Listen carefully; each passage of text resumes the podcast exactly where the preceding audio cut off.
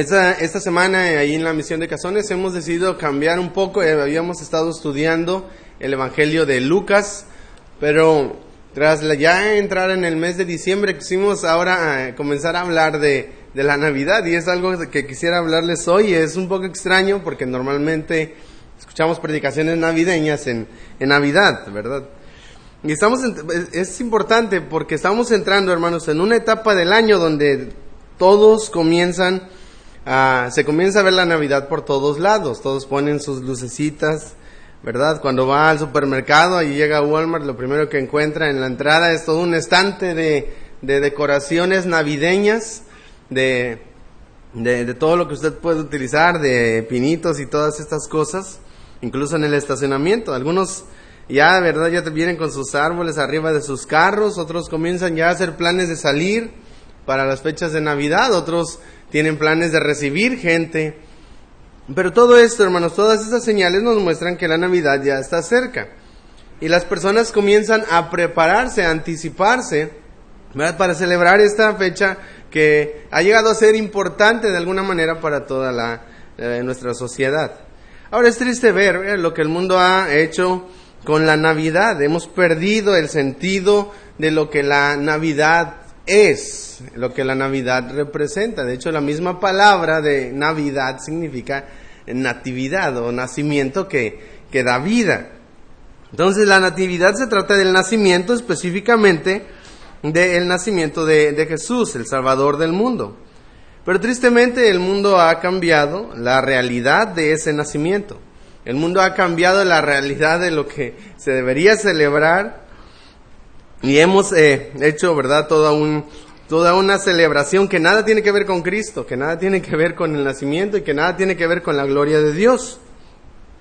Hemos cambiado la realidad gloriosa del Padre Celestial, que nos envió el regalo más grande, la vida de su propio Hijo, por la, por la vida de pecadores como usted y como yo. Hemos cambiado la realidad de ese Padre glorioso y celestial, dando al mundo un regalo glorioso por la, por la farsa, la, la fantasía de, de ese hombre barbón de traje rojo, ¿verdad? Que trae regalos al mundo.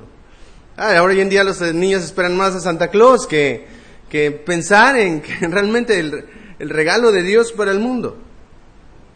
Lo hemos cambiado, ¿verdad? Por una fantasía. Hemos cambiado la realidad gloriosa del plan de Dios de traer salvación al mundo por el pecado, por una época de simples buenos deseos.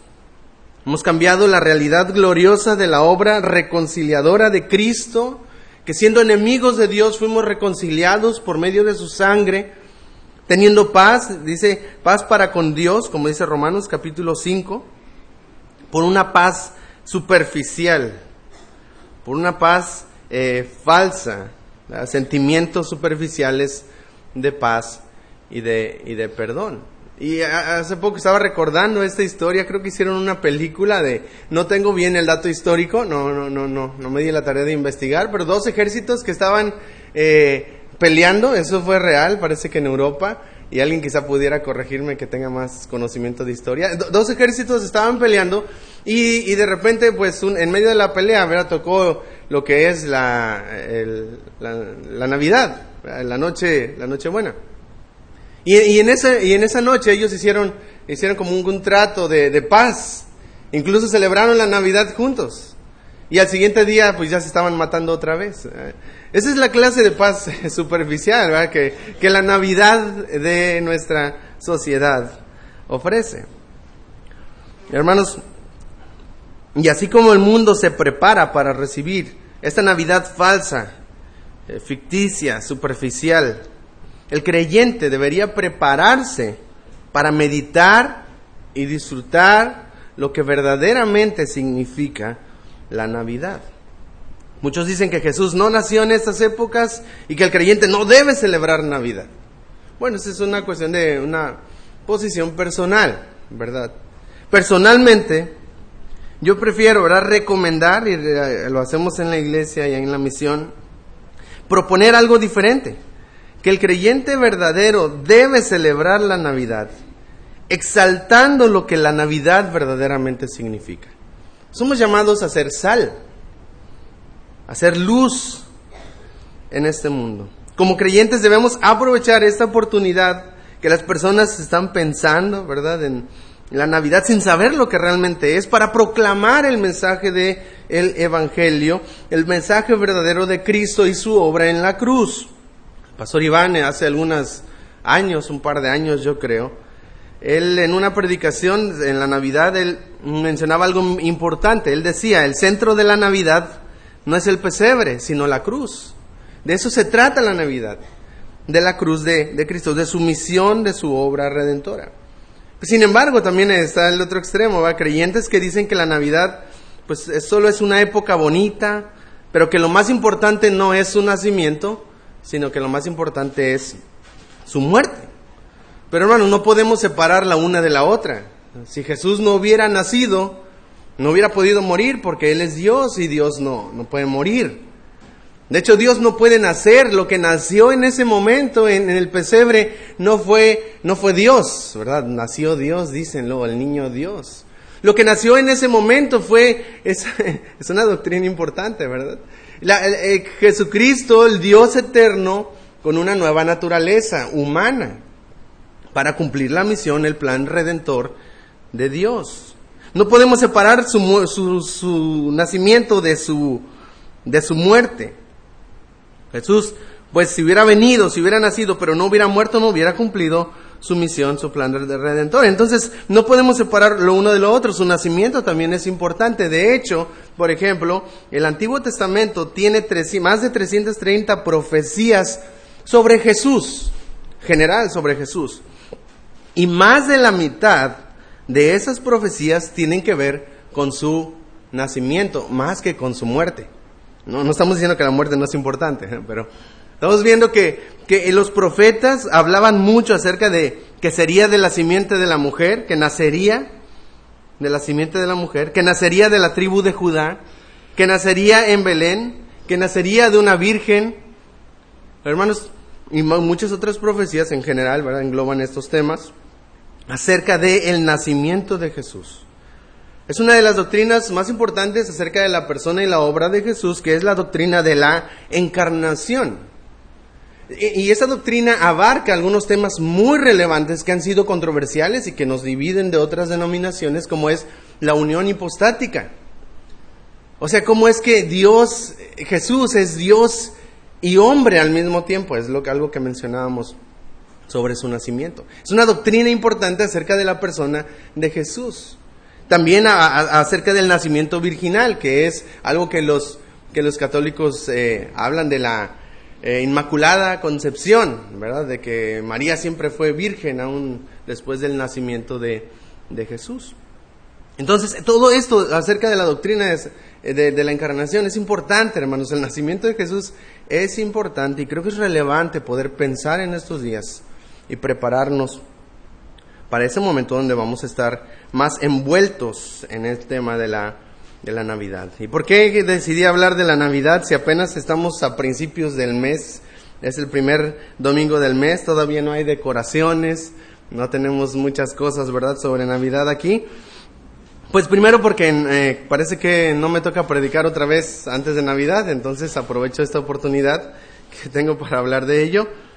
Pero también porque es importante preparar nuestros corazones para meditar y honrar en Cristo de una manera diferente a la que el mundo lo hace. Es algo que decidimos hacer en la misión.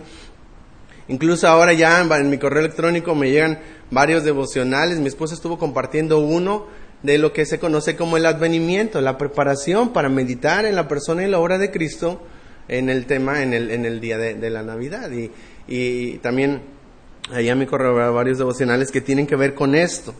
Entonces Dios puso en mi corazón poder hablar, estar hablando allá en la iglesia y, poder compartir aquí cómo es la importancia de prepararnos en estas fechas, ¿verdad? Donde todo el mundo, todo el mundo literalmente se ve envuelto en este tema de, de la Navidad. Hermanos, también creo que es importante porque debemos entender que el mensaje de la venida de Cristo va mucho más allá del 24 de diciembre. Este mensaje es un mensaje glorioso y eterno que puede ser predicado cualquier día del año. Es el Evangelio. Es acerca de Cristo. Y su obra y su plan de redención. Nacimiento de Jesús, hermanos, se trata de la gloria de Dios revelada en Cristo. Y eso lo vemos en este pasaje, hermanos, en tres aspectos, porque ahora Jesús está orando, es la oración sacerdotal justo antes de ir al Calvario, antes de la pasión. De hecho, capítulo 18 ya ve el arresto, el arresto de Jesús y la última parte de, del ministerio del Señor Jesús en la tierra. Entonces, es, esta oración nos va a revelar un poco acerca de la, de la, de la identidad, de la, de la deidad, pero sobre todo de la gloria de Cristo. Y, pues vamos a poder relacionarlo un poco con, con, con la, la, cuestión de la Navidad. Sobre todo por la persona y el carácter de, de Cristo. Y vamos a ver tres aspectos, por así decirlo, el presente, el pasado y el futuro, antes de su nacimiento, en su vida y ministerio terrenal y, y después de su nacimiento. Eh, como la gloria de Cristo se revela, ¿verdad? De manera perfecta en esa obra que Él hizo de, de redención, de, de, encarnación, primeramente. Entonces, mira lo que dice versículos del 1, del 1 al 5. Bueno, solamente versículo 1 voy a leer, dice, estas cosas habló Jesús y levantando los ojos al cielo dijo, Padre, la hora ha llegado. ¿De qué hora está hablando? De su muerte, de su pasión, de su arresto, de, de, la hora por la cual yo estoy aquí. Padre, es el momento. Para esto he venido. La hora ha llegado. Aquella que hizo que Dios mismo se hiciera carne y habitara entre nosotros. La hora de ir a la cruz y cumplir su misión, la misión que el Padre le había encomendado. La hora ha llegado. Y sigue diciendo, glorifica a tu Hijo para que también tu Hijo te glorifique a ti. La hora ha llegado. Glorifica a tu Hijo. La cruz es la manera en la que Dios exalta la gloria de Cristo. En la manera en la que Cristo es glorificado de una manera única, porque la cruz es el centro de la historia de redención desde Génesis capítulo 15 y a través de cada promesa y cada profecía, hermanos, eh, eh, eh, que apuntaban a la cruz, que apuntaban a la obra de Cristo. Y ahora dice, Padre, glorifica a tu Hijo. La hora ha llegado, que tu Hijo sea exaltado. Pero también sigue diciendo, para que también tu Hijo te glorifique a ti. La obra de la cruz es la forma en la que el Hijo es glorificado y Dios es glorificado. Es decir, la cruz muestra perfectamente la gloria, la gracia, la sabiduría de Dios a través del mensaje del el Evangelio. Sigue Imageni, dice que la cruz es el centro refulgente de la gloria de Dios. Es la manera en la que usted puede ver la sabiduría y el misterio de todas las promesas de Dios, de su carácter, revelados perfectamente en su obra redentora. La cruz es el centro refulgente de la gloria de Dios. Versículo 4, mire lo que dice, yo te he glorificado en la tierra, he acabado la obra que me diste que hiciese. Hermanos, durante su ministerio terrenal, Jesús había glorificado, había exaltado al Padre, había mostrado el carácter de Dios en su vida, ¿verdad? Reflejando los atributos de Dios, de tal manera que Él puede decir, el que me ha visto a mí, ¿ha visto a quién? Al Padre. ustedes pueden conocer al Padre porque yo lo he dado a conocer. Es, él es la imagen del Dios invisible, como dice Colosenses. Hermanos, entonces Él ha glorificado y Él dice, yo te he glorificado, he mostrado tu gloria, he mostrado tu carácter en mi vida, las personas te han conocido, estos discípulos por los que Él está orando, te han conocido, porque yo se los he dado a conocer. Juan 1.18 comienza diciendo, a Dios nadie le ha visto jamás, porque Dios es invisible, inmutable, eterno, habita en luz inaccesible y nadie lo puede ver, ¿verdad? Pero el unigénito Hijo que está en el seno del Padre, Él le ha dado a conocer. Hermanos, la vida de Cristo era un testimonio viviente del carácter y la, y, la persona, ¿verdad? Del carácter y la gloria del el Padre. Quisiera hacer un paréntesis para hacer una aplicación aquí, hermanos. Esta es nuestra misma misión. Lo mismo que Jesús hizo en esta tierra, glorificar al Padre, es nuestra misma misión, mostrar la gloria del Padre en nosotros, en nuestra vida. Somos llamados a reflejar a Cristo y de esta manera traer gloria a Dios. Nuestra vida debe ser un testimonio viviente del Dios invisible. De tal manera que cuando alguien vea mi vida pueda conocer acerca del carácter de Cristo, pueda conocer acerca de aquel a quien yo confieso. Y creo que en la conferencia, ahora firmes en la verdad, parece que es el hermano, fue el hermano Cristian Rodríguez, que mencionaba que por esto se les llamaba cristianos, ¿verdad? A los primeros creyentes en Antioquía se les llamó cristianos y él decía que comenzó como una especie de, de burla. Son pequeños cristos. Se, se, mofaban de ellos, sin embargo reflejaba algo de lo que ellos eran.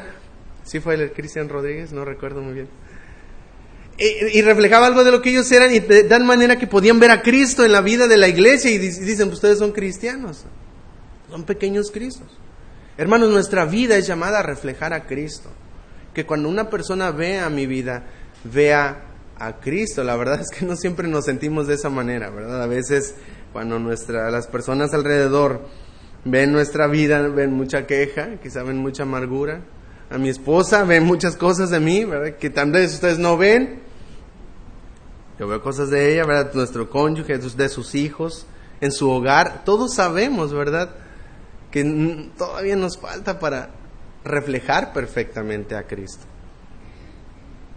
Porque era, bueno, y si usted no se, y si usted siente que su vida no está reflejando a Cristo como debe, pues debe ir a la palabra de Dios y mirar a cara descubierta, como dice eh, Pablo en 2 de los Corintios 3:18, la gloria del Señor y ser transformado de gloria en gloria en la misma imagen como por el Espíritu de el Señor, para vivir como Él vivió, para hablar como Él habló, para morir como Él murió. Esa es la manera en la que el creyente verá la gloria de Dios y ve la gloria de Dios hoy en nuestros días, hermanos, por medio de la palabra de Dios porque dice primero a los Corintios 13, 12. Ahora vemos como por un espejo, ah, mirando a cara descubierta como en un espejo la gloria de Dios. Ahora vemos como por un espejo, veladamente, pero entonces veremos cara a cara. Ahora conozco en parte, pero entonces conoceré plenamente como he sido conocido. Hermanos, un día vamos a ver a Cristo cara a cara. Ese, e, ese Dios, hombre, que vino y mostró su gloria a sus discípulos en esta tierra, ya nosotros le veremos en su gloria y en su excelencia. Porque era tan importante que Cristo viniera a esta tierra, porque de esa manera, en su vida y en su ministerio, Él mostró la gloria del Padre. Si Cristo no hubiera nacido, probablemente hubiera podido hacer una aparición, como en el Antiguo Testamento, ¿verdad? Había este tipo de, de, apariciones, de, teofanías y todas estas eh, visiones y, se pudo haber mostrado a las personas. Pero en su sabiduría Dios decidió hacerlo a través de esta encarnación, de que ese Dios tomara la, esta, la forma humana, esta naturaleza humana, para poder mostrar perfectamente la gloria del el Padre. Versículo 3, miren lo que dice, porque era importante que Cristo viviera en su vida y ministerio mostrando esta gloria. Versículo 3, y esta es la vida eterna. ¿Qué? Que te conozcan a ti, el único Dios verdadero, y a Jesucristo a quien has enviado. Porque si Cristo no hubiera venido a enseñarnos quién es el Padre, a que pudiéramos conocer al Padre, no habría vida eterna, no habría salvación, no habría esperanza para ninguno. Cristo vino a mostrarnos al Padre porque la vida eterna depende de conocerlo a Él, de conocer su carácter, su persona, no solamente su ley y sus mandamientos, que son importantes también, sino tener una comunión única, una relación cercana, porque aquel verbo que se hizo carne vino a acercarnos a Dios por medio de su sangre. Hermanos, por eso es importante su nacimiento. Y, a través de su vida y ministerio, que es nuestro primer punto, la, la, gloria de Dios en su vida su ministerio? El Señor mostró perfectamente su gloria, porque la vida eterna depende de conocerlo a Él. En segundo lugar, hermanos, la gloria de Cristo, no solamente presente para Jesús en este momento que Él está orando, que es su vida y ministerio. Yo he dado a conocer tu gloria, sino la gloria de Dios pasada, antes de su nacimiento. La gloria de Cristo en la eternidad pasada. Y este pasaje, hermanos, nos enseña un poco de la relación tan única y estrecha que hay entre estos dos miembros de la Trinidad, Dios Padre, Dios, Dios el Hijo. Mire lo que, lo que dice eh, más adelante. Las palabras, versículo 8, que me diste les ha dado, les he dado y ellos las recibieron. Tú me diste tus palabras, yo se las di. Y ahora más adelante dice, versículo 10, todo lo mío es tuyo, lo tuyo es mío y he sido glorificado en ellos. Vemos esa relación de Dios Padre y Dios Hijo. Versículo eh, 12, cuando estaba con ellos en el mundo, yo, yo los guardaba en tu nombre, a los que me diste. Nuevamente, yo los guardé y ninguno de ellos se perdió, sino el hijo de perdición. Versículo eh, 16, no son del mundo como tampoco yo soy del mundo. Santifícalos en tu verdad, tu palabra es verdad. Como tú me enviaste, así ahora yo los he enviado al mundo. Versículo eh, 22. La gloria que me diste yo les he dado para que sean uno. Mira lo que dice. Así como nosotros somos uno. Y está hablando de su relación con eh, eterna con el Padre celestial. Yo en ellos, tú en mí, para que sean perfectos en unidad. Esa conexión de estar en Cristo nos une al Padre para que el mundo conozca. Ese es el propósito que tú me enviaste y que los has amado a ellos como también a mí me has amado. Has amado desde antes, porque ambos, los tres son uno, tanto que, que, hay una unión, son uno. Después se nos dice que me has amado desde antes de la fundación del mundo, eternamente, ¿verdad? Ha habido un amor único de Dios, el Padre con, con el Hijo. Vemos esta relación estrecha, tan, esta relación es tan estrecha que ellos dos comparten esta misma gloria. Versículo 5, y ese es, quisiera enfocar en este segundo punto. Ahora pues, Padre, glorifícame tú al lado tuyo. Lea conmigo la última parte, por favor, dice, con aquella gloria que tuve contigo antes que el mundo fuese. Aquella misma gloria, aquella gloria que tuve juntamente, la palabra es, eh, eh, eh, habla de ambos compartiendo esta misma, esta misma gloria. Cristo era un ser glorioso igual que el Padre en la eternidad pasada, en una relación única y estrecha con el Padre. Hermanos, no podemos decir que eran dos, dos dioses, igual de gloriosos, porque nada se puede comparar, ¿verdad?, al Dios único. Y la Biblia nos declara, Deuteronomio 6, en el, en el Shema, creo que se, eh, se conoce, oye Israel, Jehová nuestro Dios, Jehová uno es, Dios es uno, no podemos decir hay dos dioses, estaríamos hablando de politeísmo, que es de lo que nos acusan los testigos de Jehová, ¿verdad?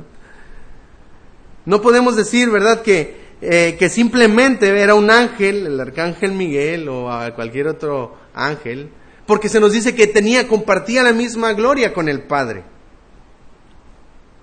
No podemos, ¿verdad?, caer en ninguno de estos extremos, porque si usted adora a algo o a alguien que no es Dios, se llama idolatría, adulterio espiritual. Pero no sucede con Cristo porque ellos son el mismo, compartiendo, ¿verdad?, eternamente esta relación gloriosa de amor. Juan 1.1, ¿verdad? Jesucristo es llamado el verbo de Dios. En el principio era el verbo, el verbo era con Dios. Incluso en el griego, eh, Dios era el verbo. El, el verbo estaba con Dios y el verbo era Dios, es Dios. El verbo es llamado Dios y Dios y su palabra son inseparables porque son el mismo. Filipenses capítulo 2 versículo 5 nos dice que siendo igual a Dios, Jesucristo era igual perfectamente a Dios. Colosenses 1, 16 y 17 nos dice que Jesús no solamente es creador, es sustentador. Y por Él fueron creadas todas las cosas, las que están en los cielos y las que están en la tierra, visibles, invisibles sean tronos, sean dominios, sean principados, sean potestades, todo fue creado por medio de Él y para Él. Y luego dice, y Él es antes de todas las cosas, y todas las cosas por Él subsisten. Hermanos, Él es creador, Él es sustentador, comparte la misma gloria que el Padre, es uno con el Padre, es igual al Padre. Hermanos, ¿por qué? Porque Él es el Padre. También Él es Dios mismo. En Juan, eh, perdón, eh, esto es asombroso, ¿verdad? Sobre todo pensando en lo que es la Navidad. La Navidad no solamente es una época de buenos deseos, una época bonita para compartir, como va a ver en todas las películas de Navidad que encuentre en la televisión la Navidad se trata de una de las doctrinas más importantes que exaltan la gloria de ese Dios eterno y triuno, revelado a los hombres. Por eso los ángeles cantaban, gloria a Dios en las alturas y en la tierra paz. Esa gloria eterna de Cristo ahora es manifestada en la tierra, trayendo paz para los hombres con Dios. Hermanos, Juan 1, Juan 1, 14. Y aquel verbo que es Dios fue hecho carne y habitó entre nosotros. Y vimos su gloria, gloria como del unigénito del Padre. Nuevamente, esa gloria eterna del Padre se nos manifiesta en la tierra a través de la persona y obra de Jesucristo. ¿Quién era Jesús antes de nacer? No era el ángel Gabriel, ¿verdad? No era un arcángel, no era un Dios similar al Padre era y es Dios mismo con la misma gloria y con la misma majestad. Y por haber venido a nacer este mundo, usted y yo podemos conocer y disfrutar de esa gloria. La verdad es que eh, se nota cuando no estamos exponiéndonos a la gloria de Dios. La manera en la que Dios nos ha dejado su revelación especial, y lo veíamos en algunas predicaciones atrás, a través de su palabra, el conocimiento de Dios, del único Dios verdadero. Es la manera en la que yo puedo ver ahora su gloria. Quizá no, no de manera eh, completa, como lo veremos un día cara a cara, pero sí en su carácter. Si puedo conocerle de una manera personal. Hermanos, por eso el pasaje que mencionábamos de 2 Corintios 3:18, eh, Pablo está hablando, está tomando la ilustración de de, Moisés cuando él subió al monte Sinaí y hablaba con Dios cara a cara y, él vio la gloria de Dios cara a cara, tal, a tal modo que cuando bajaba a la congregación su rostro brillaba, su rostro brillaba y todos tenían miedo y tapaban su cara porque tenían miedo de morir por esa gloria que estaba siendo revelada a través de, de la ley de Dios. Hermanos, cuando estamos expuestos a la gloria de Dios, nuestra vida lo va a mostrar, nuestra vida lo va a reflejar. Creo que es algo que menciona Jim Berg en Transformados a su imagen. Entre más somos expuestos, por ejemplo, al sol, más morenitos nos hacemos. Bueno, algunos ya venimos de nacimiento, pero más morenitos nos hacemos si vamos a la playa más seguido. Se le ve cuando se quita la playera y se ve la, eh, el dubalín, dicen, el bicolor. Pero ¿qué pasa si, si deja de ir? su piel se restaura de alguna manera y vuelve a, un tono más eh, original. Para poder, eh, ¿qué necesitamos, verdad? Ser expuestos, estar expuestos totalmente, eh, constantemente al sol para poder absorber esa, pues ese bronceado que muchos están buscando. Lo mismo sucede en la vida espiritual. Necesitamos exponernos constantemente a la luz radiante de la gloria de Dios en nuestra vida y conocer a ese Dios eterno que ha sido revelado a través de Jesucristo. ¿Qué tanto, hermanos, se refleja la gloria eterna de Cristo en mí? ¿Qué tanto mi vida se, se muestra? ¿Quién es Cristo? En tercer lugar, hermanos, la gloria de Cristo en la eternidad eh, futura.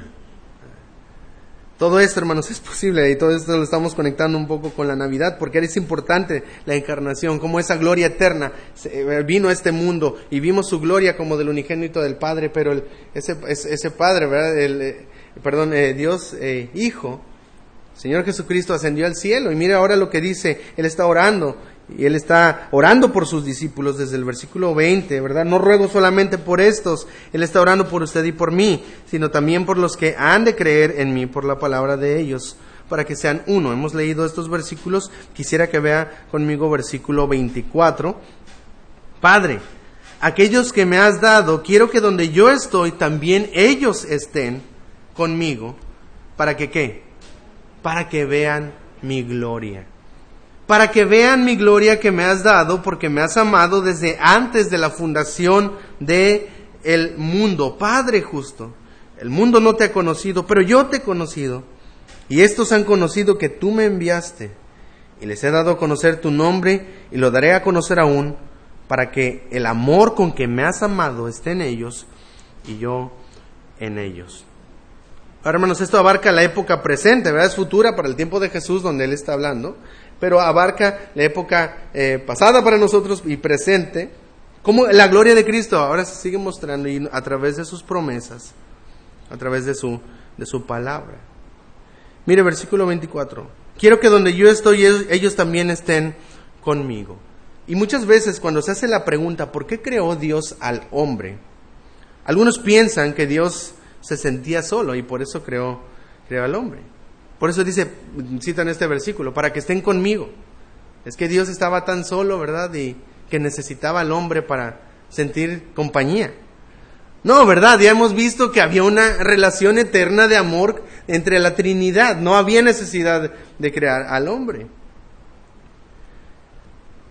Este versículo expresa nuestra necesidad, no la de Dios. Por eso está diciendo, y vemos la, la, palabra, ¿verdad?, que nos ayuda a entender el propósito para. Lo vamos a ver en dos versículos. Este es el primero. Dice, para que vean mi gloria. Eso es lo, que Él está buscando. Para, quiero que estén conmigo para que vean mi gloria, con la gloria que me has dado, porque me has amado desde antes de la fundación del mundo. Dios no nos, no nos necesitaba. Él vivió la eternidad pasada en perfecta armonía con la Trinidad. Dios no nos necesita. Nosotros lo necesitamos a Él. Lo que Jesús ofrece y lo que Él está prometiendo en este pasaje es un gozo y un deleite más grande que todo lo que el mundo pueda ofrecer, Él mismo. Él mismo es lo que nosotros más necesitamos y lo que define la vida eterna es conocerlo a Él por la eternidad. Por eso dice, quiero mostrarles mi gloria eternamente, hermanos. Es el mejor, olvídese de todos los deseos de Navidad y buenos deseos. Eso es lo mejor que usted puede desear, estar con Cristo, verlo cara a cara y poder disfrutar de su gloria eternamente. Eso es lo que más necesitamos. Esa es la oración, ¿verdad?, de Jesús. Quiero mostrarles, quiero darles algo que ellos necesitan. Mis excelencias, mi gloria por la eternidad. No hay bien mayor fuera de Cristo. No hay nada que se compare al glorioso valor de Cristo para nosotros. Después, eh, no solamente está pidiendo esto, eh, versículo 26, mire lo que dice. Yo les he dado a conocer tu nombre y lo daré a conocer aún. Y viene otra declaración de propósito, para que el amor con que me has amado esté en ellos y yo en ellos. Hermanos, pensemos un poco en lo que está diciendo ahora aquí el Señor Jesús. La segunda razón por la que Él quiere mostrar su gloria, aquí en este, en este punto, dice, es para que el amor del Padre, es lo que está diciendo, el amor con que me has amado, el amor eterno y glorioso del Padre, está en dónde? En ellos, o sea, en usted, en nosotros, en sus discípulos de aquel entonces, y yo en ellos. Lo que Dios quiere es que usted ame a Cristo con el amor del Padre. O sea, quiere que desarrollemos esa clase de amor eterno y glorioso por Cristo, así como el Padre ama a su Hijo. Nosotros le amemos igual. Hermanos, Jesús no solo quiere que veamos su gloria, quiere que lo amemos de tal manera como el Padre. Esa es la respuesta apropiada, la respuesta adecuada a la revelación de la gloria de Dios. Es una entrega incondicional de amor. Hermanos, eso es lo que necesitamos hacer. Pero mire, eh, decimos que eso es importante porque alguien pudiera conocer a Cristo, pudiera escuchar el Evangelio, pudiera ver su gloria de alguna manera en la creación, como mencionábamos en la predicación eh, del Salmo 19. Pudiera ver a esa gloriosa majestad de Dios y rechazarlo. Pudiera ver su gloria y, negarlo. Y cambiar la gloria de Dios, y ese este es el punto, por las criaturas y adorar a las criaturas antes que al Creador. Hermanos, un ejemplo de esto es el pueblo de Israel. Él vio la gloria de Dios, vio la presencia de Dios revelada a través de, la Shekinah, ¿verdad? En el desierto y todo lo que Jesús y todo lo que Dios hizo, ¿verdad? En aquel entonces hacia su pueblo. Pero no entraron en la tierra prometida, ¿por qué? Por incredulidad. eran incrédulos. Los fariseos en el tiempo de Jesús. Ellos vieron la gloria de Cristo. Vieron su obra. La misma manifestación de la gloria que los discípulos vieron, la vieron los fariseos y todos los que este, le rodeaban. Pero ellos no amaban a Cristo. No amaban al Padre. Al contrario, lo odiaban y querían matarlo. La pregunta, hermanos, es ¿qué tanto amamos a Cristo? De verdad es, la verdad es que siempre nos quedamos con un sentimiento de culpa porque no le amamos como debemos. Dios no solo quiere que tengamos sentimientos bonitos de paz y de amor esta Navidad, hermanos, Él quiere que meditemos en el amor incondicional del Padre por su Hijo, de tal manera que amemos a Cristo con este amor profundo como el Padre lo ama. Esto, eso no es natural, hermanos. Requiere la obra del Espíritu Santo. No es algo con lo que nacemos naturalmente, un amor hacia Dios el Padre y su Hijo. Requiere la intervención del Espíritu Santo, que Él pueda ayudarnos a desarrollar esa clase de amor. Requiere que clamemos a Dios, Señor, ayúdame a amarte. Necesito amarte, porque todo me grita, ¿verdad? Amar a este mundo. Sobre todo ahora en estas celebraciones, ¿verdad? Donde, donde parece que las personas están más obsesionadas con el dar regalos y, y, el vivir toda esta, toda esta eh, celebración ficticia, ¿verdad? Superficial que olvidamos lo que el amor verdaderamente significa, hasta que vamos a Dios y descubrimos lo que Juan decía en 1 Juan capítulo 4. Dios define el amor, porque Él es amor y su, su amor se muestra de manera perfecta y gloriosa en una cruz, en la muerte de su Hijo, por amor de usted y por amor hacia todos nosotros pecadores. ¿Qué tanto estamos preparándonos para la Navidad? Y no me refiero a comprar cosas, ¿verdad? Regalos, adornos. Necesitamos estar preparados para presentar defensa de la esperanza que hay en nosotros. Listos para compartir, hermanos, el Evangelio glorioso del Dios eterno glorioso que vino y se hizo hombre y mostró su gloria y que nos ha prometido que un día veremos su gloria y disfrutaremos de él por la eternidad. Listos, hermanos, para compartir el Evangelio en un mundo envuelto en una Navidad barata. Hay un mensaje glorioso y eterno en el nacimiento de Cristo Jesús. Y que podamos prepararnos y esperamos poder enviarles, ¿verdad? Quizá algunas hermanas han recibido esos devocionales de aquí al 24, ¿verdad?